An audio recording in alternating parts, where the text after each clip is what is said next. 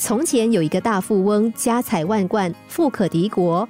可是当别人和他交谈的时候，他却总是说：“我穷啊，我怕穷啊。”因此有人问他：“你现在万贯家财，为什么你还要哭穷呢？”富翁说：“不知道什么时候会有水灾或火灾。所谓水火无情，财富会给水火荡尽呐。”人们再问。怎么会有那么巧，会有那么多的水火？富翁说：“那就算没有，贪官也会抢夺我的财富啊！”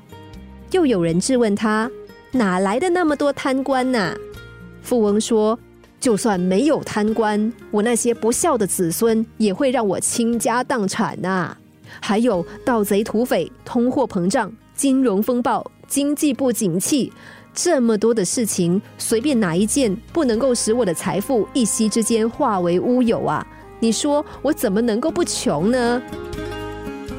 而相比之下，另外有个平凡的农夫，虽然家境一般，只能够度日，但他却经常告诉家人说他是全国最有钱的富翁。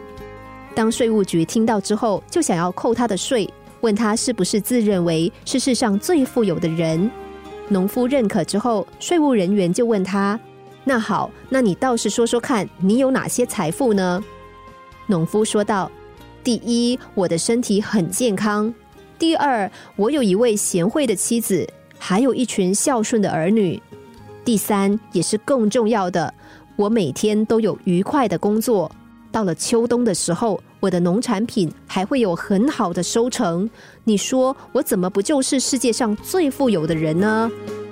税务人员听完之后恍然大悟，恭敬的对他说：“你真的不愧是一个最懂得人生之道、最具有智慧的富翁。所谓的幸福之道，在于个人的悟性。面对不同的处境，不同人会有不同的说法。”富甲一方却整天因为一些子虚乌有的事情而惊慌焦虑，没有真正享受到金钱给他带来的快乐。而平凡的农夫虽然家境贫寒，但是他有一颗肯定自己、肯定生活的心。生活中，人们也总是喜欢拿自己去跟别人在不同的地方做比较。如果自己过得比对方好，就洋洋得意；如果自己比对方过得差，就觉得丢脸。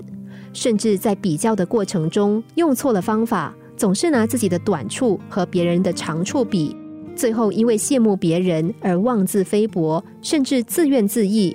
这样的心态是很不健康的。